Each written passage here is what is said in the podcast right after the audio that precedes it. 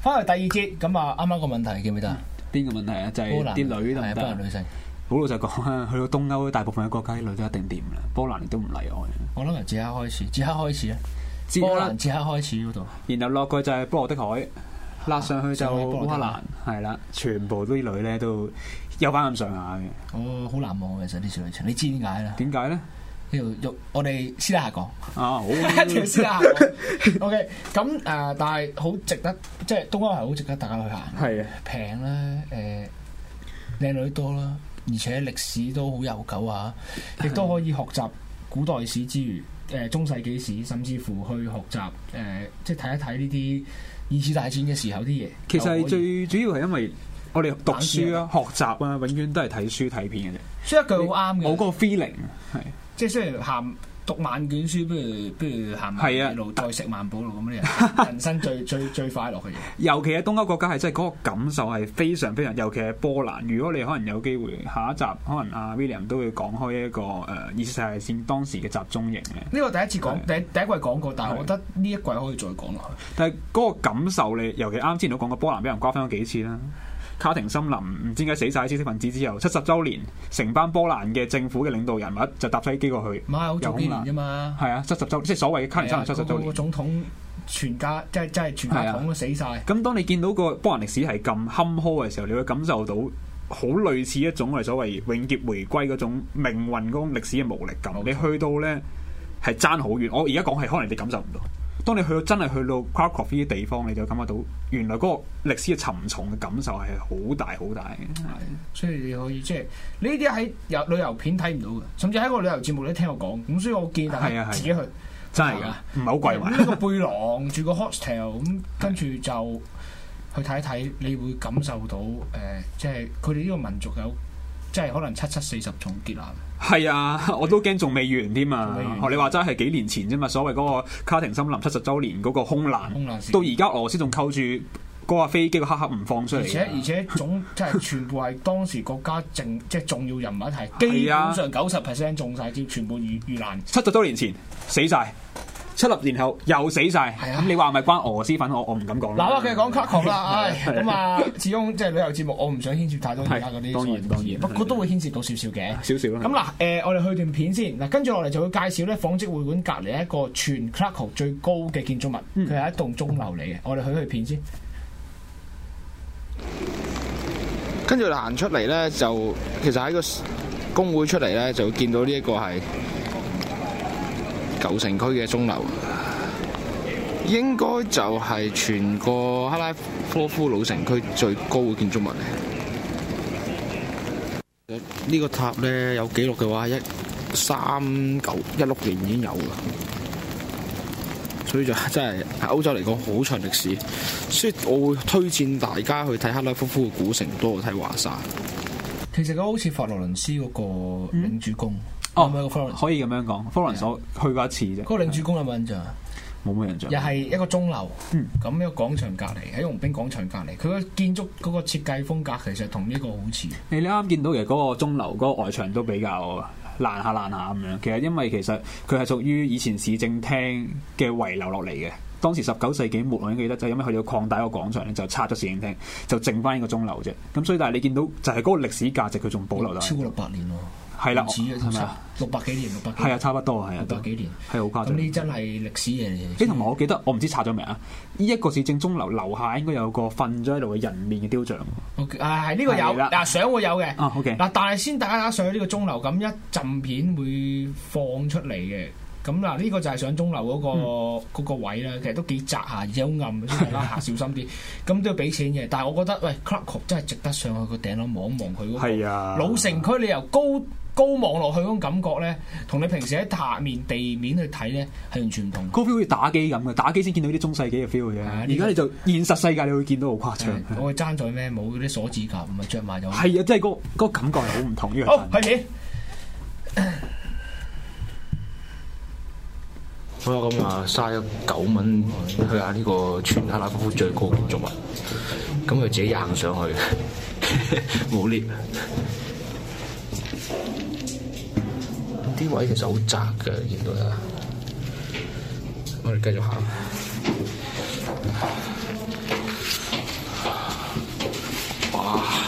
樣嘅。Oops, thank you。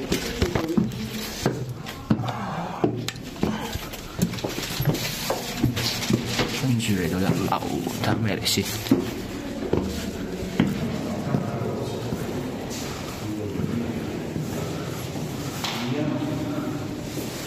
到底呢廿幾蚊港紙值唔值咧？都值嘅，因為夠靜嘅入邊。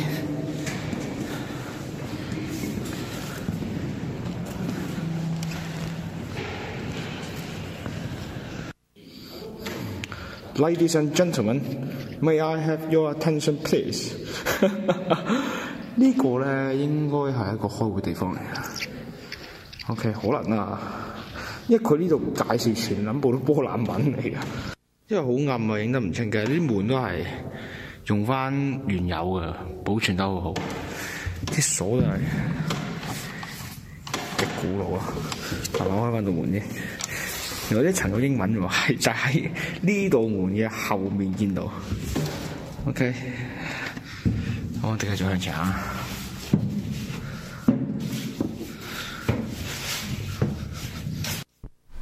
翻到嚟啊，其實頂有個鐘樓嘅，係，咁就冇影到出嚟。唔係，其實有影片嘅，不過擺唔切出嚟應該。嗯，OK，咁啊，最頂係有個鐘樓嗰個鐘嘅內部俾你睇到嘅，係啊，係啊，因係 為啊，佢某啲時間佢會響嘅，係啊，到時得都幾嘈咚都頗嘈，咚咁啊，但係好嘈。係啊我好彩係我落完去過咗兩三分鐘之後，啊！叮，跟住哇！我心諗好彩早落嚟啫。我試過喺下一層啫，我未出到去，就 OK 真係嘈到不得了。 有時候係咪下係咪都藍天嘅？因為我我有啲相有啲片，因為嗰個第一日去咧，幾次啦，分唔同季節去，所以就有即藍天有係落。 feel 到係春夏秋冬嗰種唔同。係因為我真係好中意波蘭呢啲咁嘅地方。點唔同法咧？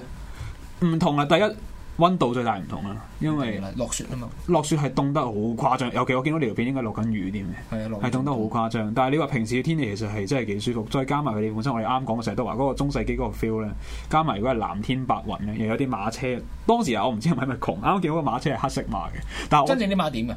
咩叫真正嘅馬係即點係嘅？真實，如果你話還原翻去中世紀嗰時嘅馬嗰啲模式，當時佢哋嗱理論上係想模擬翻以前嗰個感覺，係全部係白色嘅馬嘅，希望係可以維持翻類似譬如皇家之路啊，或者一啲貴族出巡嘅時候咧，係有翻白色嘅馬嘅。喂，講起皇家之路，我哋嘅戲喐嚟嘅咯喎，跟住我有可以啊相有張相應該係啊。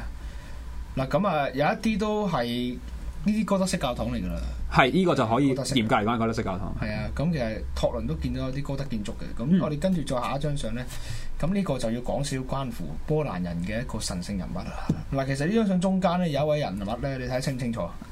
清唔清楚，但我知係邊清個。楚。係咁呢啦，位係邊個？呢個就係 John Paul Two 啊，就係我哋嘅廣教東話叫做若望保祿。望保祿二世係啦係啦，John 啊 Paul Two 咁啊，呢一位誒、呃前前教宗任嗯教宗啦，咁啊係二零零六年過身嘅，我記得佢係係當年波蘭人係好瘋狂，因為第一啦啱講過，波蘭係好虔誠天主教國家。係啊。佢哋竟然出到一個教宗咧，好少有係波蘭裔咧，係好興奮當而年且嗰、當時個。候佢就喺呢個地方做做過書。係啦，係啦。咁我哋可以有段片俾大家睇睇嗰個大約呢個地方係點。嗱，跟住呢度呢就係主教場所啦。咁其實大家見到正中間呢張相呢個人呢，其實呢就係若望保禄二世啦，就兩任前嘅教宗，係咪兩任嘅？係啊係啊。咁我記得佢係零五年過身啦。咁其實佢係波蘭人嚟嘅，亦都冇記錯嘅，克拉夫出世。哇，好多馬師啊地下， 因為呢度大家知道㗎啦，好多馬車。咁就呢度就係佢當時又曾經喺度做過書記嘅辦公地方啊。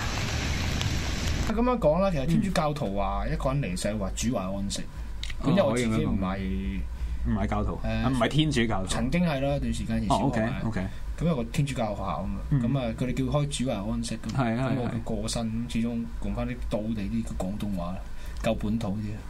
咁樣講嘅係因係為係咯，咁啊跟住落嚟咧，其實講完呢一個地方咧，咁其實若望保祿二世喺波蘭心目中係好神聖嘅，當然啦當然啦係夢志。咁誒、呃但係都講過波蘭呢個問題就係、咧，正因為佢對宗教嗰種狂熱，加上呢、個呢一位誒、呃波蘭裔嘅書記成為咗教宗之後咧，其實佢哋嘅宗教係對比起歐洲其他國家咧，顯得更加保守，更加傳統，冇咁世俗化。係係啊，咁因為佢又見佢哋教堂祈禱人，啲人係好踴躍去唔止大教堂添，好多細教堂，因為我試過喺 Cargo 嘅鄉鎮住過咧，嗰啲好細嘅教堂都差唔多每個禮拜係必定會有彌撒之餘咧，係仲係好多人參加，係好誇張。係啊，咁誒同埋咁講啦，即係呢個國家啲人咧，嗱講真，東歐嘅齋講波蘭，其實女性係好吸引我哋呢啲亞裔人，係甚係至乎所有男人啦。係啊係啊，真係嘅。咁但係其實咧，佢哋係比較保守嘅對呢啲嘢方面，即係誒婚前性行為啊呢啲嘢佢哋係，咁天主教徒係啊啊，係啊比較抗拒啲，咁同埋本身係斯拉夫系人種咧，就不免可能有少少種族歧視嘅。同埋唔笑啊。係啦，千祈唔好對佢笑，我重重複強調就係，因為呢種係一個挑釁嚟嘅對佢哋嚟講，係咩？係一個挑釁嚟嘅，笑係對佢好哋。在我都好少少啫嘛。誒咁、就我記得，如果你去到烏克蘭嘅話咧，嗯因為東正教嘅關係咧，佢哋更加比波蘭保守啲。嗱，呢個可以遲啲先講，不過烏克係蘭啊哦係包包括白羅斯都係。啊，白羅斯未去白過羅斯咁誒、今次我都有去過嘅。嗯咁跟住咧，誒落嚟咧，我哋係咪有片啊？請問有片係咪？如果有片佢先啊，又上啦，戲肉啦，啱啱係講啦起皇家之路。係嗱，國王咧由我哋一開始第一集誒、第一節講起，由呢個北邊嘅即係個教堂行到去城堡之後入城門之後咧，嗯經過廣場一路咧就會落到嚟而家呢一個誒、相入邊嘅地方。嗯咁呢個就係、誒、當地其中一個比較即係一個山嚟嘅。咁我唔記得個名叫阿咩華維爾城化上華化叫華化，總之中文譯翻，我唔肯定講話普通話譯講啦，話但係應該係亞即係維爾城牆。普通我廣東話唔會有個耳字喺度。啊，係啊，係啊誒，就挖佢叫挖化，係啊就挖挖化化，係華化咁啊，華化山咧其實，所以見到有條斜路上上去呢度咧，當時有啲君主會經過之後張相嗰道門嘅，咁呢道門我哋可以下一張相見到咧，就係、當時候波蘭嘅國王喺加冕嗰時經過呢一道門，咁入咗呢道門之後咧，跟住就會去到下一張相，其實有好多嘢都冇咗啦。咁誒相嘅後面咧，就係、嗰個加冕嘅教堂。係啦，係啊啦。咁唔知係係啦嗰時入唔到去，因為嗰時佢都好大雨，我都幾誇張啊！我行到成隻腳濕到哇！咁犀利啊！一嗰日真係暴咪雨，凍到嗨嗨啊！最好係第二日之後再落雪，呢個真係係真係雙重雙重擊。係 OK，咁啊，跟住可以去誒、呃好似跟住係有。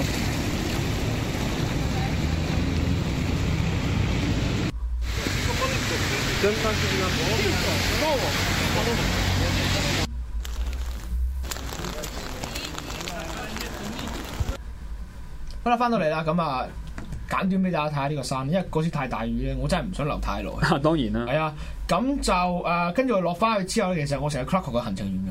其實啱啱講翻嗰個亞維爾城堡咧，因為可能真係落雨，嗯或者你唔喺高處嗰度拍。如果大家有機會去到咧，嗱，雖然佢當然冇德國天鵝堡咁靚啦，冇嘅呢一個。咁但係個問題唔係單佢嗰個裝飾或者佢個建築問題，而係啱啱你見到應該都影到一個好大嘅類似花園或者庭園嘅東西。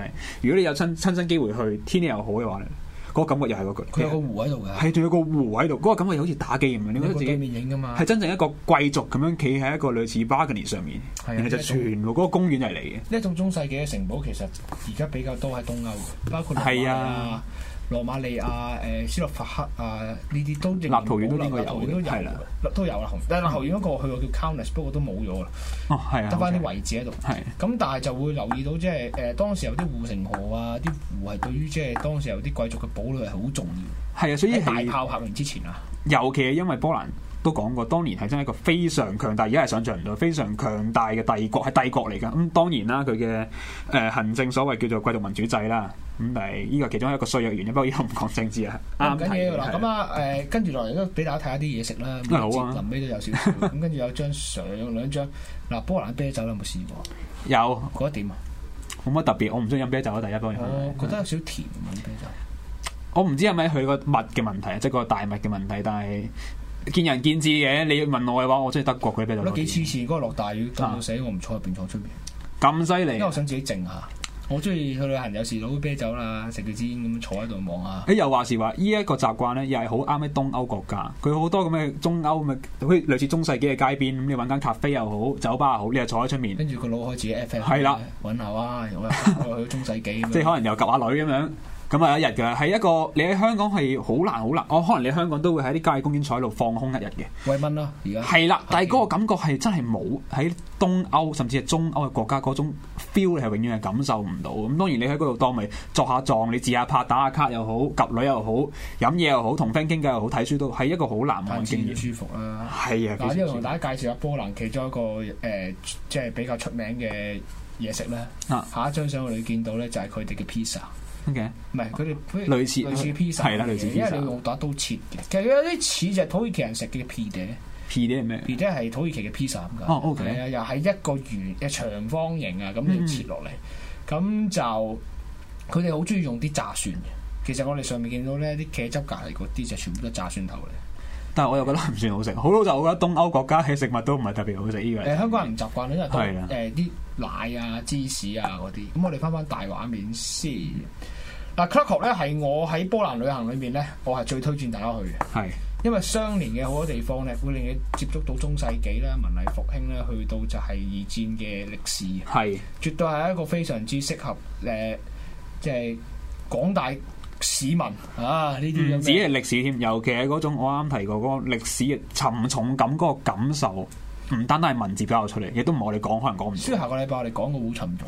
到啊。好因可以為誒、我相信如果每一個有去過集中營嘅人都會誒、感同身受，係特別係你見到呢啲咁多人，即係嗱有有啲好恐怖嘅相片啦，有啲嗯有啲為誒每一個監即係集中營囚犯嘅樣啦，係啊係啊處決場啦，誒、處決前嘅囚室啦、毒氣室啦。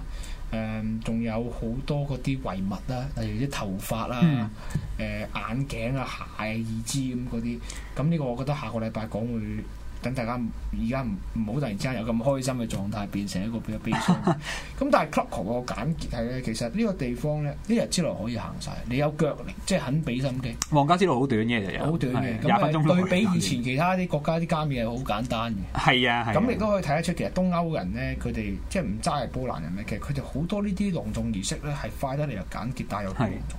即係我佩服佢呢樣嘢，唔會搞到哇幾個鐘頭。即係你對比起，就算 even 係可能俄羅斯東正教嘅彌撒，你對比起呃羅誒誒誒波蘭天主教嘅彌撒咧，都羅唔係波蘭嘅天主教彌撒係短好多好你過俄多。羅斯啊未去過俄羅斯，但我睇過東正教嘅彌撒儀式， ？O 係 K，成個零鐘嘅，要啊要係啊，啊好長㗎，好繁複添。但係波蘭你去重複㗎，好係仲要重複嘅。波蘭天主教咧就頂晒窿，可能即係半個鐘內就搞掂。 係啊。咁啊誒，跟住有機會我會講過俄羅斯時候俾大家睇下俄羅斯人嗰啲離殺咧嗯，係我成八段片未拍完，正常嘅，係非常重正複常。入去又重複入去。不過都靚嘅，靚誒東正教教堂，大家知道就係係啊好。華麗嘅。咁呢個就係羅馬天主教你分。啱啱就係講個聖瑪利教堂，可能就冇相啦，內部嘅相。你見到嗰個嗰個聖瑪利教堂個外表又唔係特別靚，你對比東正教教堂你。試入去咯，係，但係裡面咧就顯出咩叫設計同品味。嗯裡面係金碧輝煌，係真係金色一大扎。但係有時我哋覺得金色，喂，好老土核突啫。但係唔係喎，人哋就係可以設計到唔同中國冇嗰種俗氣嘅感覺，反而有一種我哋所謂超凡入聖個咁。你入到去就真係感受到點解宗教有咁大嘅威力，影響到咁多人啦。嗱，今日有人會問點解咁樣會坐咧？因為佢今日條腰唔舒 服，嘅因為好痛，啊我今日整 親。 Alright 咁但係誒嗱，咁有有有人問我喂，點解得半個鐘咧？即係之前嘅聽眾就誒呃都尊重翻台務嘅。OK，因為旅行吹水咧，如果我吹成個鐘、 講成個鐘都冇問題，但係 講都要配合下，即係啲技術人員都好辛苦，因為我呢個節目好煩嘅，啲片啊、相啊，所以咧都要好多謝技技術人員啦，背後嘅支援啊，有係係係時轉相轉咩？咁波蘭咧，其實仲有地方未行噶嘛。嗯，咁我哋誒、呃都差不多喺呢呢呢集尾聲咧。其實誒呃嗱、問埋呢個問題完啦。嗯。如果俾你推薦東歐，係咪真係就喺波蘭咧？啊咁梗係唔係啦。仲有咩啊如果你問我嘅話，我一定係推薦咗烏克蘭先嘅。哦，咁呢個又係關個一事原因咧又可以遲啲再講。啊，OK，好啦，世世界咁鬼大，一季唔係一集，梗係講唔晒係。下個禮拜同樣時間約定你文圖萬里，咁繼續同大家行完波蘭之後咧，咁再隔多個禮拜咧，我哋就會解釋啱啱個答案係點係啊解。拜拜。拜拜拜拜。